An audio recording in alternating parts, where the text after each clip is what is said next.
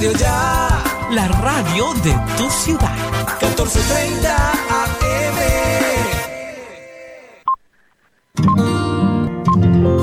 El siguiente programa es responsabilidad de sus realizadores.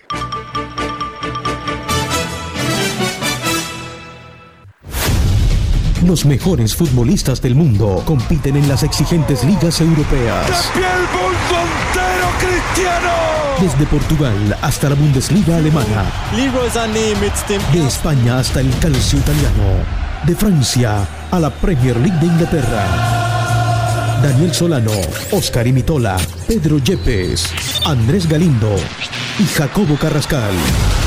Tienen toda la información, opinión, novedades, estadísticas, transferencias, actividad de los colombianos en el exterior, Junior, la Liga Betplay y lo más importante de la Copa Libertadores. Comienza, Fútbol para Todos. Compartimos la pasión. Muy buen mediodía, sean todos bienvenidos. Esto es Fútbol para Todos Radio.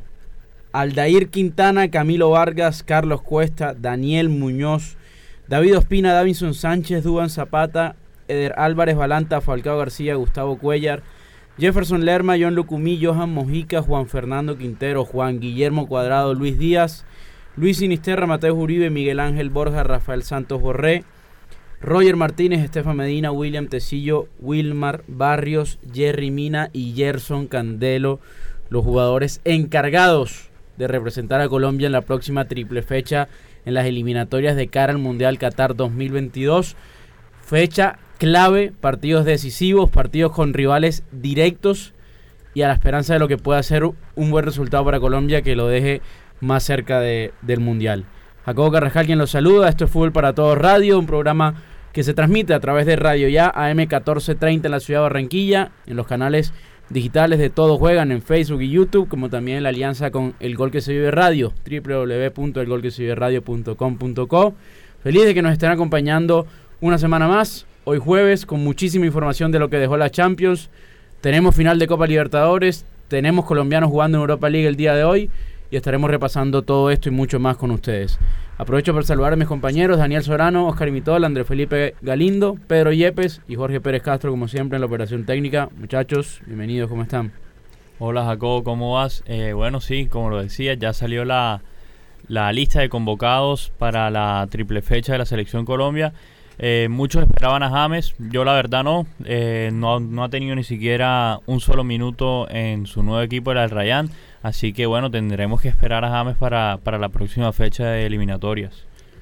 Oscar. Jacobo, compañeros, eh, bueno, un saludo para todos. A modo personal estoy digamos que conforme, más no feliz con la lista de Reinaldo Rueda, siento que le faltaron algunos nombres y le sobraron otros. Pero más adelante vamos a ir de desarrollando todo lo que, lo que dejó esta, esta convocatoria. Y antes también quiero mencionar que yo quiero que por fin nosotros los colombianos y, el, y la, la, selección desterremos ese mito que hay de que Uruguay no se le puede ir a competir, que no se le puede ir a ganar, a imponer, a dominarlo en Montevideo, porque yo creo que tenemos mucho más que la selección uruguaya. Mm, es una opinión personal. Da, la moneda da, da, vuelta fácil, ¿no? Eh, Pedro Yepes. ¿Cómo estás, Jacobo? Un saludo. Un saludo a ti, a mis compañeros. Eh, bueno, la convocatoria me gustó me gustó. Creo que es importante que Reinaldo venga manteniendo una base de jugadores convocados, trabajando con los mismos. Y me gustó también ciertos nombres que volvieron, como fue el caso de Álvarez Balanta y Lerma. Yo creo que Lerma no lo hizo nada mal con Queiroz, a, excepción de ese partido con... No fue con Queiroz, fue con, con Rueda, mentira. El partido último que tuvo no fue muy bueno, que fue contra Argentina, los primeros minutos que lo sacaron, pero yo creo que él venía haciendo las cosas bien, con Queiroz no, no, me disgustaba y bueno, ahora que volvió a tener minutos en su equipo, que estaba suspendido, vuelve a, a retomar con la selección, entonces me parece importante que haya vuelto. Andrés Felipe. Compañeros, buenas tardes también a todos los oyentes. Tengo problemas con el primero y el último de la lista. Con Aldair Quintana y con Gerson Candelo. De resto, Yo creo también. que están los nombres que son. Me alegra que haya salido Baldomero Perlaza, me alegra que haya salido Alex Mejía. Eh, y bueno, nada, esto es lo que hay. Yo no creo que seamos muy superiores a Uruguay, pero tampoco estoy diciendo que no podamos proponerle fútbol y que no po podamos ir a Montevideo con una propuesta ofensiva para ganar los tres puntos o por lo menos sacar un empate, que recordemos es el primer partido de la triple fecha, algo que va a definir por el momentum de Colombia para los otros dos partidos. Pero no creo que estemos por encima de Uruguay, ni mucho menos. Yo comparto opinión contigo, Pipe. Eh, yo creo que Colombia y Uruguay están a un nivel, diría yo que parejo. Lastimosamente no contamos con la suerte de que en esta fecha si van a estar Suárez y Cavani. Recordemos que en la anterior triple fecha no estaban. Eh, esta vez sí van a estar, así que bueno, la tenemos un poco más complicada por ese lado.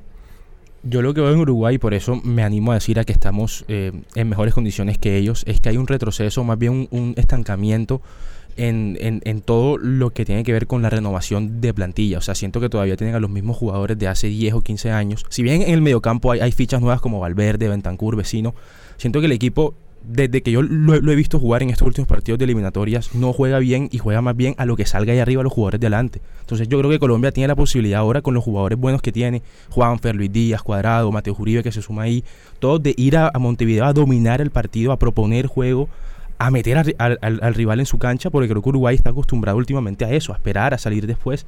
Y creo que Colombia tiene el potencial como para ganar ese partido y no ir a buscar un punto, sino que yo creo que tenemos que ir con la, con la responsabilidad y que, de saber que es un partido importante y que podemos ganar. Eh, Oscar, tenemos, sé que...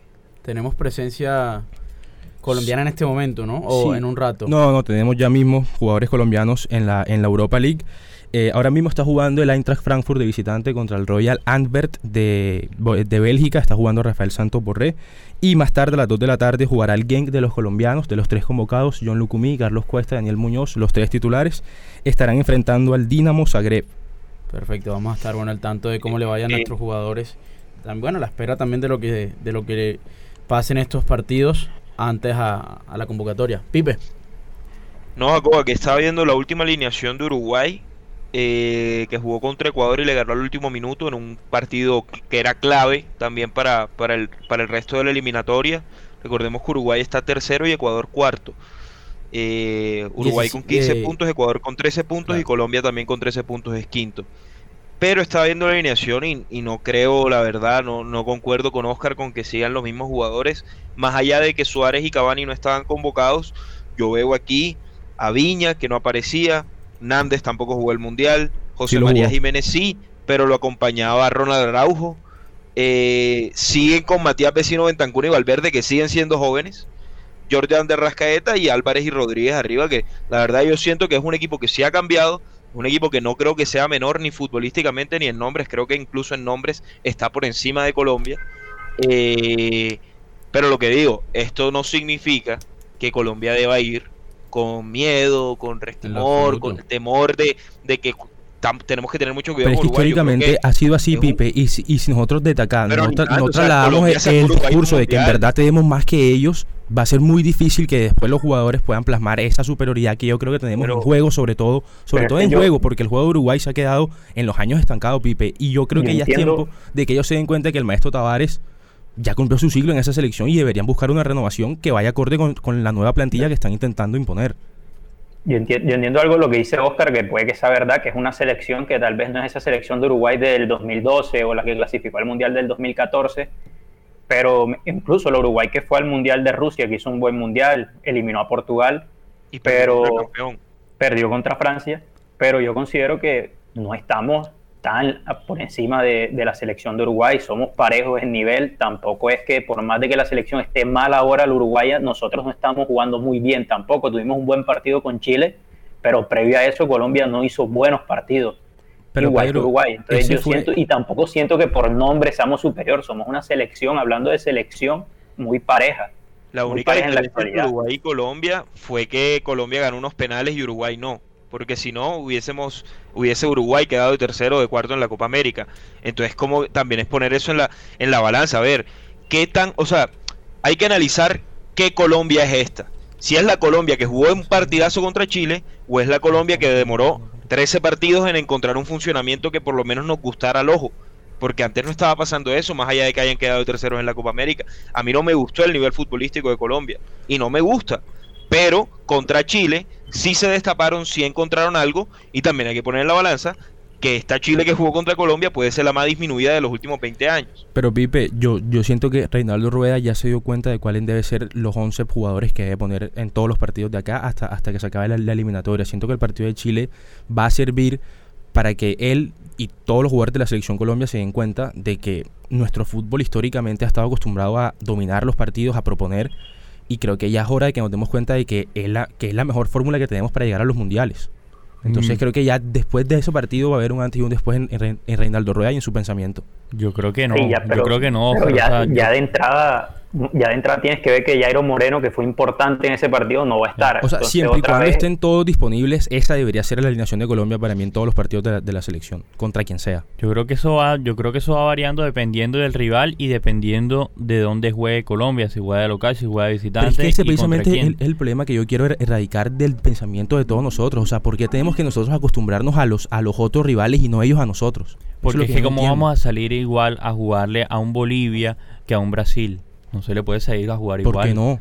¿Pero por qué Sabemos no? lo que tiene Brasil, como así. Pero nosotros también tenemos bastante, muchos jugadores que pueden estar al nivel de cualquier jugador brasileño. O sea, es que yo insisto que no, que no deberíamos por debajearnos ante las selecciones de Sudamérica. es que no es por debajearse. No es por por debajearse debajearse. porque es cambiar tu forma de jugar que te ha dado réditos históricamente para enfrentarte a una, a una selección Pero que ¿qué tiene jugadores similares al eso O sea, no, eso no lo so- perdón Pipe, eso no solo lo hace eh, Reinaldo Rueda y eso no es que solo que se haga en la selección Colombia, eso lo hacen los equipos más grandes del mundo también, No, dependiendo contra no. el rival, dep- Yo veo que Brasil, de la que Argentina juegue. jueguen siempre con los mismos jugadores, jueguen donde jueguen, Uruguay también juega con los mismos jugadores, jueguen donde Pero jueguen, porque Colombia no va a poder hacerlo. Pero puedes compararlo desde, desde el punto de partida. El entrenador. Tite lleva. Ya, ya fue a un mundial con la selección y sigue teniendo un grupo de jugadores bastante estable y repitió equipos en la Copa América. Lionel Scaloni también está desde el final del mundial 2018, entonces también lleva bastante tiempo. Y se demoró muchos meses y Igual muchos Scaloni partidos cambia equipos. equipo. Scaloni cambia equipos, no siempre juega con el mismo. Estamos de acuerdo, pero ya uno encontró dos como piezas, una base de equipo es 5 la o 6 misma. jugadores que siempre están. Y encontró una manera de funcionar que le sirve a Messi y que le sirve a Argentina a tal punto que quedaron campeones de la Copa América. Pero yo lo que quiero decir es que Colombia es esta. Estamos de acuerdo que contra Chile fue un espectáculo y se demoró en encontrar un equipo y tal vez este sea. Yo creo que ya lo encontró Pipe, por eso No, estamos de acuerdo, pero es que pero es que ha encontrado cosas, pero lo que ha hecho Reinaldo en 13 partidos con la selección ha sido cambiar y cambiar y cambiar y cambiar. Pero es Entonces, normal, o sea, primero- estaba empezando y probando jugadores porque la verdad es que tenemos un abanico grande de posibilidades en- Claro. en, en todas las posiciones. Pero por ejemplo, se ha demorado y para mí se Sí se demoró, más de la sí cuenta demoró, porque sí. porque el último partido, por ejemplo, la última convocatoria no había lateral izquierdo y seguía insistiendo con William Tecillo. Y creo que ahora va a volver a insistir. Todos sabemos que contra por lo menos en los partidos, creo que William Tecillo va a seguir siendo lateral Sí. izquierdo de la selección Colombia y se demoró en encontrar muchas cosas que pues a, mi parecer, ¿no? que no tengo nada que ver con entrenamiento de fútbol, no sé nada, al parecer eh, para mí era obvio que había que cambiarlo y que había un problema por ahí. Entonces, yo quisiera ver, o sea, no puedo decir que Colombia ya encontró algo y esto es lo que va a repetir siempre porque necesito ver la, la eliminatoria que se viene ahora, que además son tres partidos clave. O sea, aquí yo creo que en, en octubre se juega la eliminatoria. O sea, Colombia se juega la eliminatoria en octubre. Sí. Y de esto va a depender si entramos o no al Mundial. Porque es que son partidos, más allá del de Brasil y todo lo, lo que emocionan, son partidos de, de- contra, contra Uruguay y contra Uruguay, son partidos de 6 puntos. O sea, nos estamos jugando 12, 15 puntos en una triple fecha. Entonces, a ver, hay que ponerlo en la balanza también. Igual, eh, no sé qué tan seguro, bueno, no estoy en la cabeza de Reinaldo Rueda, pero no sé qué tan seguro está él de que el equipo que paró contra Chile, ese sea el titular. Por lo menos eh, en la defensa que estaba Carlos Cuesta y Murillo, no sé qué tan seguro se- esté él de que ese sea su dupla central. Ahora va a estar Murillo no está Sánchez convocado. y Oscar Jerry Murillo, Mina y lastimosamente no está convocado. y sí, Oscar Murillo no está. Ahora está Davinson Sánchez y Jerry Mina convocados esta vez sí. Y yo creo que esa va a ser, esa va a ser la dupla central de titular que va a poner Reinaldo Rueda, por más que no nos guste. Yo, sin duda, pienso que mm, tenemos un, un equipo, sobre todo en la defensa, tenemos un equipo que no, no nos podemos poner a especular, y mucho menos en esta, en esta triple fecha, que es tan importante como lo decía Pipe. Por lo cual yo creería, o más bien quiero creer, que, mm, que va a tomar cartas en el asunto con respecto a la defensa. Está, está- estamos todos de acuerdo en que pesan los Sí. nombres de Jerry Mina y Davinson Sánchez. Pero bueno, Uruguay sabemos el poderío ofensivo que tiene. No estoy diciendo que Carlos Cuesta hay que entregarle ya la titularidad o como sea, pero me parece que deberíamos pensar en una variante o se podría pensar tranquilamente en una variante. Y para, por el juego aéreo, lo que dijo Pipe. Dale, Pedro. Que por lo que está ahí comentó Pipe, una cosa clave en ese partido con Uruguay, que es el juego aéreo de Uruguay. Yo creo que por eso, por lo menos Jerry Mina va a ser titular. Tal vez el otro puesto sí, se lo pelea Davinson Sánchez con Cuesta, pero es clave en este partido el juego aéreo, es lo que está Uruguay. Y Jerry Mina, por lo menos, que es el más alto y el que mejor juego aéreo defensivo y ofensivo tiene en Colombia, tiene que estar. Piensa uno, pues. Y aparte, para, para añadirle a eso a la defensa, también está Juan Guillermo Cuadrado, que jugó de lateral derecho contra Chile, pero yo creo que eso también depende del rival esa posición. Cuadrado no es el mejor defendiendo y depende del rival si lo ponen de lateral o si lo ponen en la parte de arriba. No, y además otra de las cosas que hay que analizar es el teniendo en cuenta que digamos que los duelos con los rivales directos eh, son el primero y el tercero, hay que poner en cuestión que el segundo es nada más y nada menos que Brasil en Barranquilla. Y la última Colombia que vimos contra Brasil, que para muchos fue uno de los mejores partidos de la Copa América, que a mí no me gustó para nada, eh, el partido de la polémica de Pitana contra Brasil, el gol de Luis Díaz de Chilena, que fue entregarle el balón a Brasil y vamos todos a correr eh, detrás de ellos. Que fue lo que, muchos dicen se defendió muy bien. Y creo que de lo que le he visto a Jerry Mina y a Davinson Sánchez, el partido que más cómodos los he visto, pero estábamos jugando en el área chica de Colombia. Entonces, a mí me gustaría ver qué plantea ahora con otros actores, que se sumó Juan Fernando Quintero, que creo que es lo más importante que puede estar pasando en la selección. Y quien debe jugar que va a plantear la, Brasil. Claro, pero es que como son tres partidos claves, a mí me gustaría ver él cómo dosifica, teniendo en cuenta que el único de corte Quintero, que pues tampoco es que tengamos mucho en el portafolio, creo que el otro sería, podría ser James Rodríguez y en su momento Edwin Cardona. Eh, pero eh, Juan Pérez es el único que está. Para este triple fecho. Muchachos, bueno, ya estaremos, estaremos más adelante claramente debatiendo muchísimo sobre la selección Colombia. Lo que tenemos son días para, para hablar de esto. Yo quisiera que tocáramos un poco, ya que ayer no estuvimos al mediodía y se habla eh, fuerte de, de Kuman. Quisiera que habláramos un poco de, los resultados que dejaron esta segunda fecha de Champions. Y bueno, haciendo énfasis en, en Kuman, que parece que, está más afuera que adentro, ¿no? Eh, Jacobo, parece que Kuman, eh, bueno, el Barcelona no lo va a destituir todavía. Le va a dar el partido contra, contra el Atlético de Madrid, que es el sábado. Y yo creo que independientemente del resultado, Kuman el sábado va a ser despedido del Barcelona. Independientemente si gane, empate o pierda, yo creo que ya la relación del aporte y Kuman ya está totalmente ya quebrantada y Kuman va, va a salir del banquillo del Barcelona y ya se hablan de posibles reemplazos para la dirección técnica del Barça. Pedro, eh, Kuman todavía tiene que cumplir fecha de sanción, ¿no? No estaría, digamos, físicamente en el banco, ¿no? Sí, le hace falta, le hace falta una fecha. La última la cumplió con el la primera fue con el Levante la semana pasada, ahora le toca con el Atlético de Madrid otra. No va a estar, estará el asistente.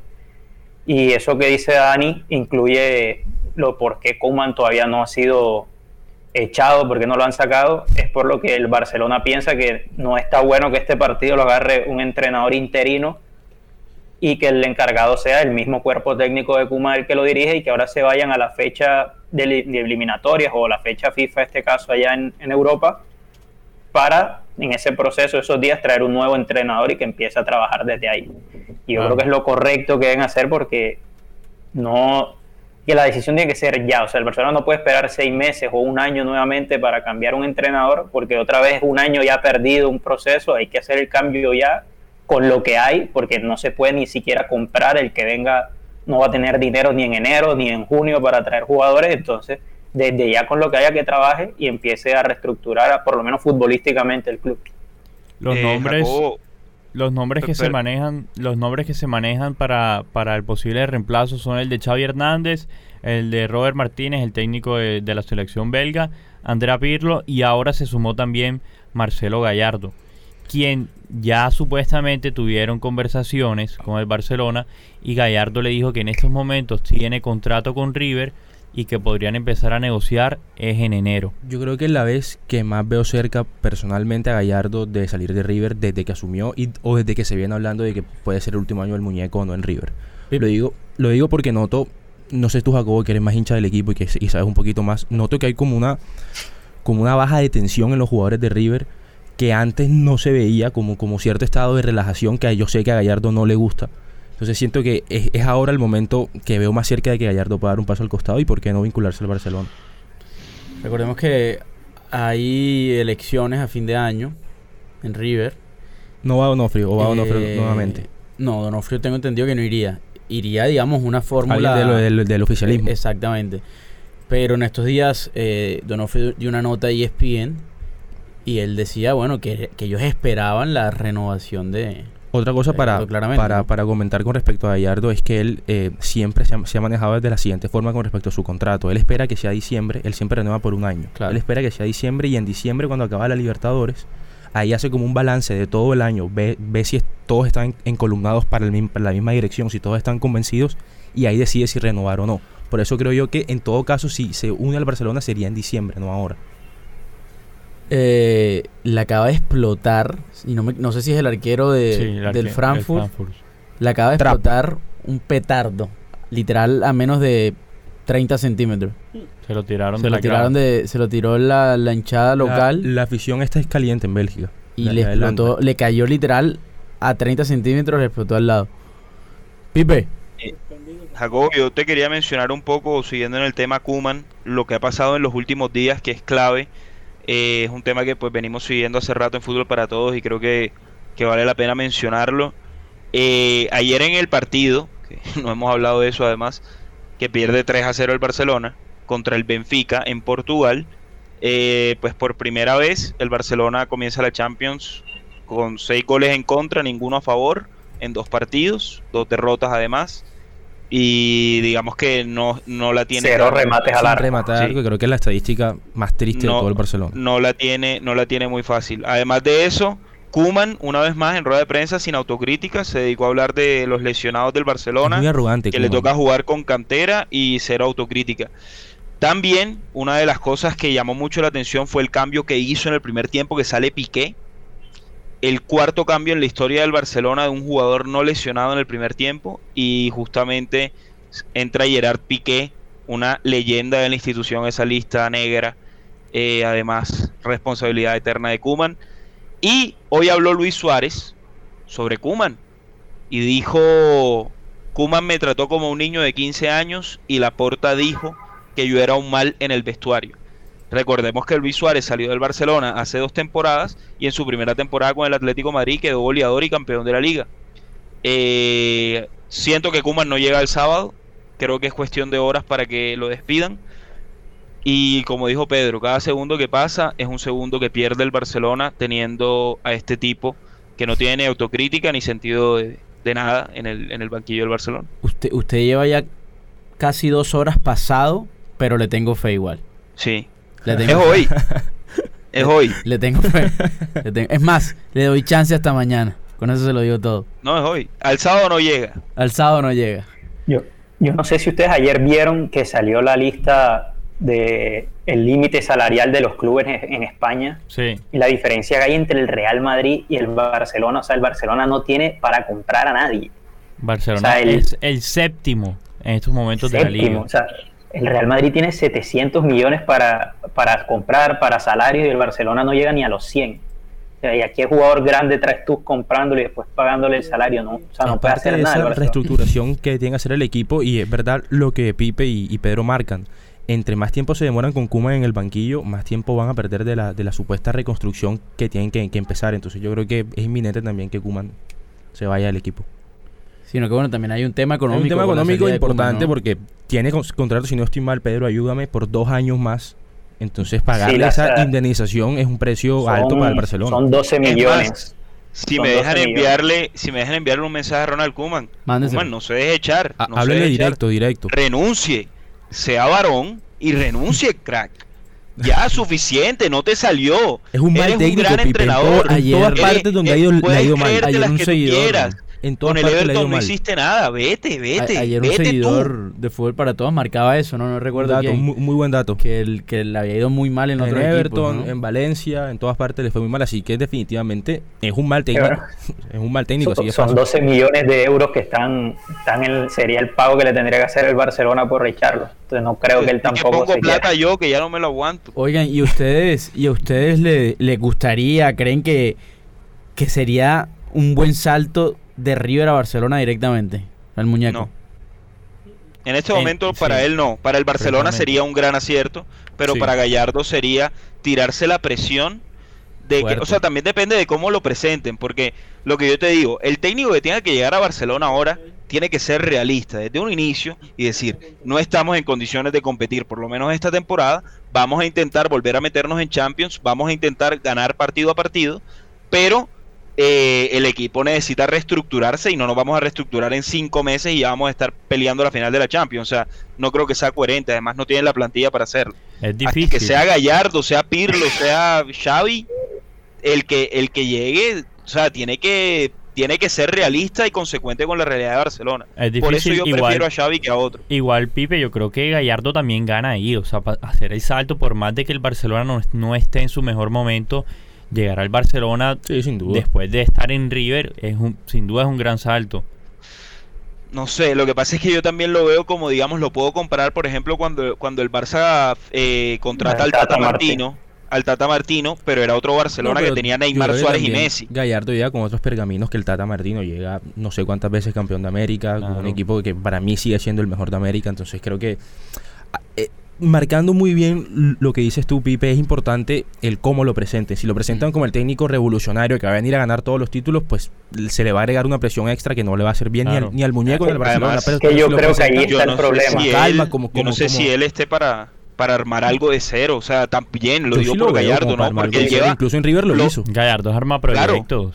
Gallardo agarró el barco después de Obviamente, pero lo la que te segunda digo es, división argentina. si, si para el punto del que él está en su carrera, o sea, sí, demostró en River que puede armar un proyecto deportivo hermoso, Yo- increíble y muy ganador, pero para, para el punto de que está en su carrera, yo no sé si él quiera tirarse la presión de dirigir al Barcelona y saber que tiene o, o que es un proyecto largo de 4 o 5 años para recuperarlo. O sea, eh, está teniendo la presión de que es el Fútbol Club Barcelona lo que está cogiendo. Yo lo que considero es que Gallardo, o el principal problema que le veo a que Gallardo llegue a un club como el Barcelona, es que el Barcelona en estos momentos no puede presentar a un entrenador que no le brinde ilusión a la fanaticada y al club. Y yo creo que Marcelo Gallardo no generaría eso, sobre todo por el desconocimiento que hay allá de él. Porque aquí nosotros lo conocemos perfecto, el fútbol sudamericano, pero en el fútbol europeo y sobre todo en Cataluña, nadie ve un partido de River, nadie sabe cómo dirige River, más allá de lo que River haya ganado. Entonces, yo creo que eso no le generaría nada de ilusión a ellos. Por eso siento que lo que más le apuestan a ellos es a un, a un Xavi, a un, a un Bob Martínez, que Claro. son, son entrenadores que de más renombre, que están cer son cercanos a ellos, y le ayudaría a ese Barcelona de un inicio a dar el mensaje, porque tampoco puede llegar un entrenador como Gallardo y vender un mensaje de vamos a empezar un proceso, a reestructurarnos, Claro. porque eso tampoco es bueno.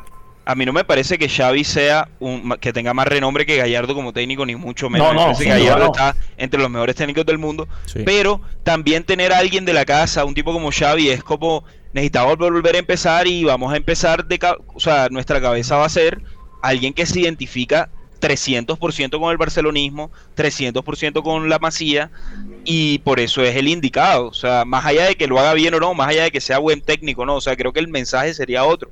Porque a Gallardo es decirle, tienes tres o cuatro años o el tiempo que tengas para reestructurar algo con lo que no sé ni siquiera si te sientas identificado.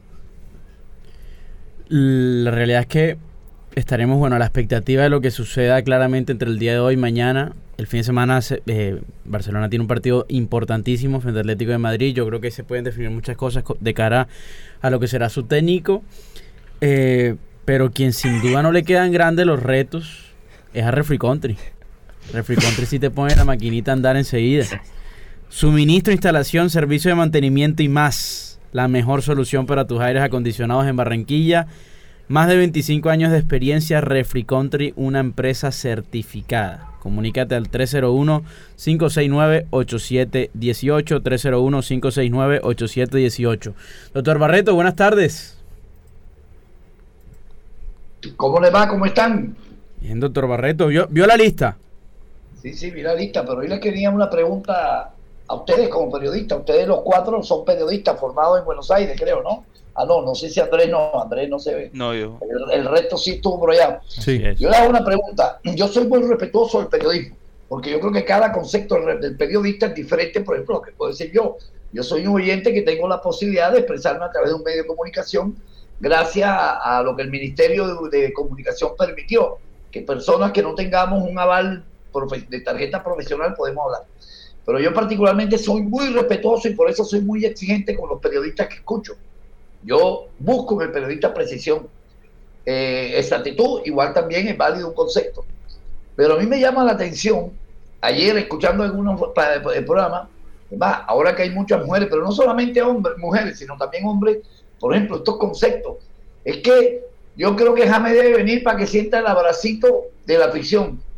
Eh, yo no quiero entrar a discutir a James, pero ni, ni afirmar ni negar, pero yo le hago una pregunta. ¿No les parece que el, que el análisis de un periodista debe ser mucho más profundo que simplemente eso? Sí, eso es una falta de respeto, una falta de respeto sobre todo para los jugadores que vienen haciendo méritos para estar en una selección Colombia, que se diga porque un jugador es histórico y nos ha representado muy bien, solo debe estar para que sienta el cariño de la gente y recupere ese amor. Eso es, Es una, vergonzoso. falta, es una falta de respeto con el periodismo. O sea, montan un, un programa que vale miles de millones de pesos producirlo Sí. para salir con esas babosadas que además a la gente le gustan, que es otro problema. La Eh, vaina. Yo me quité, pero seguramente muchos se quedaron ahí, porque apenas escuché Claro. esa vaina y dije, "Ey, qué fundamento, ¿para qué estoy escuchando esto? O sea, para Una escuchar que una mujer o un tipo diga, no, quejame porque necesitamos abrazarlo. Chica, ¿qué, qué fundamento tiene esa vaina? No, no, y así y de eso se agarran para, para no solamente para eso, doctor Barreto, con el tema James, sino también para decir muchas cosas que no tienen ningún tipo de sentido, como proponer, no sé, jugadores del fútbol local que no han hecho méritos para estar en la selección, pero solamente porque juegan en los equipos de los que ellos son hinchas, los proponen. Andrés, no habrá barba de por medio ese. O no barba, Eh, con tal no. de, tener, de, estar, de quedar bien ante el protagonista, o sea, ponen en juego hasta su concepto, ¿no? Yo creo que hay barba en la selección como tal. Eh, Aldair rato. Quintana es el caso Hay exacto. un nombre exacto. Un el- el- arquero. No, barba al periodismo, digo yo, Ah, para que no hable de sé. este tipo de situaciones. No sé, yo creo que también es lo que vende. O sea, más allá de que sea barba o no, también les genera plata a ellos decir esto todos los días. Quedar, digamos, decir ba- barbaridades, porque creo que dicen barbaridades en cada programa que afortunadamente no consumo. Eh, pero, pero también les genera plata, o sea, entonces lo van a seguir haciendo. Hasta que se les dañe el Ojalá negocio. no, no nos pase lo mismo, pero se tiraron el tiempo que yo estuve, iban 18 minutos de programa y todavía estaban hablando. Yo dije, "Chi", y me quedé esperando que me dieran el resto de jugadores y no pude. 18 minutos. Bueno, ojalá ya a nosotros no nos pase lo mismo. Y, y, y se lo recuerdo, para mí, ustedes como periodistas tienen la mayor credibilidad del mundo. Cuando vayan a, a decir algo o digan, bueno, esto es un concepto, no una información. Aclaren, porque eso es importante. Por lo que, que- por lo que dice el periodista, a mí particularmente como oyente, me parece palabra sagrada. Si periodista dice esto, esto, yo le creo. Si después resulta que no se dio, dejo de creer en ese periodista. Es una, una sugerencia que yo como oyente permanente de radio, de ustedes y de amigos de ustedes, les tengan que tener cuidado porque hay gente que está esperando un concepto diferente. O, o diferente en un concepto más profesional. No simplemente es que a mí, para papacharlo, fue que digo, vamos a papacharlo. Ya me está mamando gallo a mí, o que yo estaba viendo este programa. Y es que- es que eso lo puede decir cualquiera, pero es, in- es inaceptable que alguien Que se preparó para hablar. utilice Claro. Ese buen concepto. Bueno, lo dejo y para que despidan el programa, un abrazo. Un, un- Abrazo, un abrazo, doctor. pero un abrazo de verdad, no, no, no un abracito como le mandan a James. abrazo grande, doctor Barreto. Aprovecho bueno para agradecer a todos nuestros oyentes, como siempre, fiel a nosotros, siguiéndonos en todos lados. Vamos a estar el día de mañana a partir de las dos y media para traer toda la información de lo que de lo que viene el fin de semana, que hay partidos importantísimos. Y recuerden que esto es fútbol para todos, radio, compartimos la pasión. Suena el pito y termina fútbol para todos. Lunes a viernes, 12 y 30 a 1 de la tarde, por Radio Ya. Fútbol para todos. Compartimos la pasión. Desde Barranquilla, emite Radio Ya, 1430 AM, HJPW, 5 kilovatios.